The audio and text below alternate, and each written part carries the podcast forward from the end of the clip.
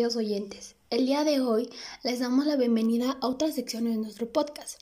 Para los que son nuevos nos presentaremos. Nosotras somos Andrea Guadalupe Luis Jacobo y Laura Shireni Martínez Santiago. El día de hoy estaremos hablando sobre un tema que es muy importante conocer. Hablaremos sobre la cognición social. Para comenzar a comprender este tema es muy importante conocer su concepto, así que estén atentos a lo que diremos a continuación. La cognición social es un área de investigación muy importante en la psicología social. Se ha convertido en un marco teórico que orienta a la mayoría, si no es que a toda la investigación en el área. Debemos tener en cuenta que los psicólogos sociales emplean este término para referirse a las maneras en que interpretamos, analizamos, recordamos y empleamos la información sobre el mundo social. En otras palabras, cómo pensamos acerca de los demás. La verdad es que algo que no tenemos que olvidar es que la cognición ocurre con frecuencia en automático. En muchas situaciones podemos procesar información del mundo que nos rodea de una manera aparentemente automática, sin esfuerzo e, e, intencionadamente, y esta es la razón por la cual con frecuencia hacemos dos cosas al mismo tiempo, por ejemplo, escuchar música y caminar.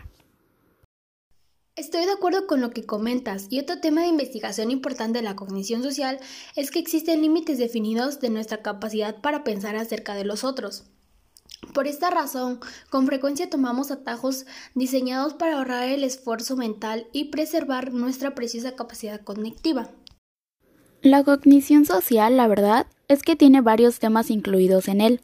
Por ejemplo, los esquemas, que estos son marcos mentales que nos permiten organizar gran cantidad de información de manera eficiente.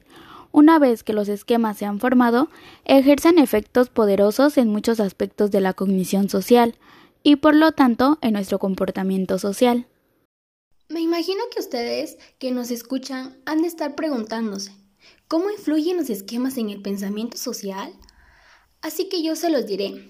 Ejercen efectos importantes en tres aspectos básicos, atención, codificación y recuperación.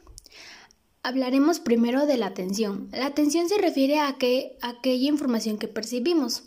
La codificación se refiere al proceso a través del cual la información que percibimos es almacenada en nuestra memoria. Y por último y no menos importante, la recuperación se refiere al proceso a través del cual recuperamos información de la memoria para usarla después de una u otra manera. Lo que acabas de decir, en verdad que es súper importante.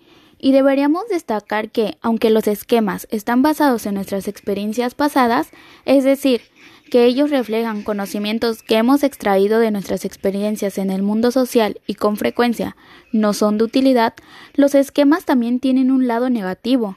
Al influir en lo que percibimos, al almacenarlo en la memoria y luego recuperarlo, los esquemas pueden producir distorsiones en nuestra comprensión del mundo social.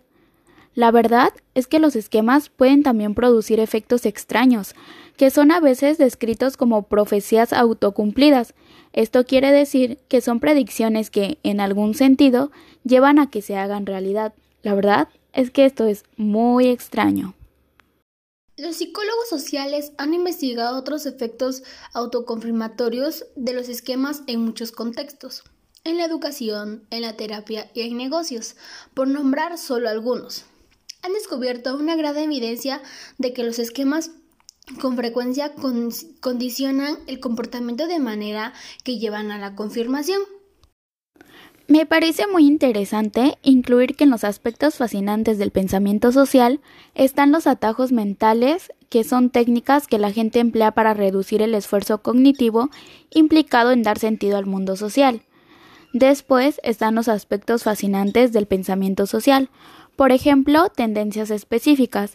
Estas tendencias pueden llevarnos a conclusiones falsas sobre los otros o a cometer otro tipo de errores en nuestro esfuerzo por comprender el mundo social. Un punto que no debemos dejar pasar son las experiencias, ya que gracias a estas adquirimos un tipo de marco mental para comprender tales situaciones y el comportamiento de otras personas ante ellas. Este tema en verdad que es súper interesante. Existen muchas maneras para reducir el esfuerzo cognitivo, pero entre ellas quizás la más útil sean los heurísticos, que son reglas simples para tomar decisiones complejas. o hacer inferencias de manera rápida y aparentemente sin esfuerzo. Otro medio de afrontar el hecho de que el mundo social es complejo y de que nuestra capacidad de procesamiento de información es ilimitada es poder poner muchas actividades, incluyendo algunos aspectos del pensamiento y del comportamiento social en automático. He leído sobre los heurísticos y hay uno muy interesante. Se llama heurístico de representatividad y en este se menciona que harás tus juicios sobre la base de una regla relativamente simple. ¿En qué se basa esto? Pues mientras más similar sea un individuo a los miembros típicos de un grupo, será más probable que pertenezca a dicho grupo. Pero, ¿son precisos tales juicios? Leí que con frecuencia lo son, porque pertenecer a ciertos grupos afecta el comportamiento y el estilo de las personas en ellos, y porque la gente con determinados rasgos es atraída por grupos específicos.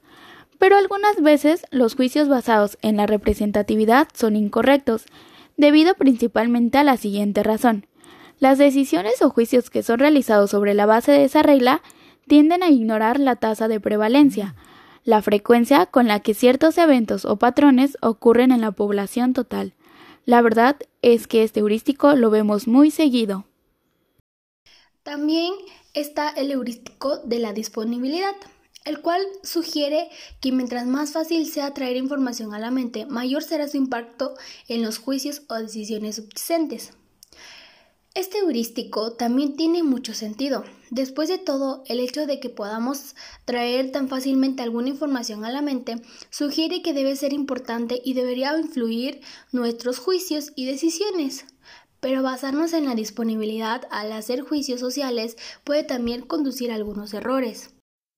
Como acaban de escuchar, los heurísticos constituyen uno de los medios para solucionar el problema de procesar información. Otro medio implica el procesamiento automático.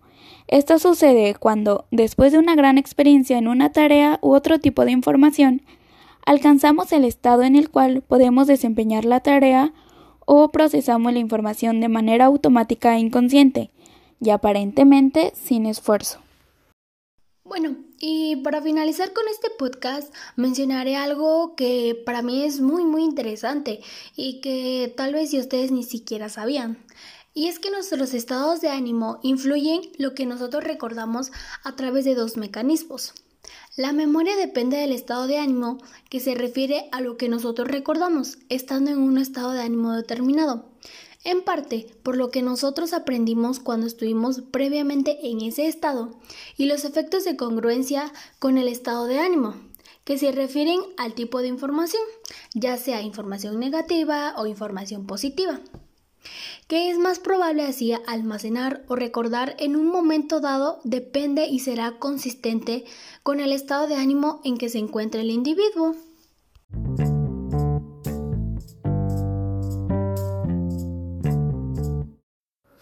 Con lo que acaba de comentar mi compañera, nos despedimos de ustedes, esperando que hayan entendido este tema y que les haya gustado mucho. La verdad es que es un tema muy interesante como pudieron escuchar y nos vemos en el siguiente podcast. Se despiden de ustedes, Shireni y Andrea. Hasta la próxima.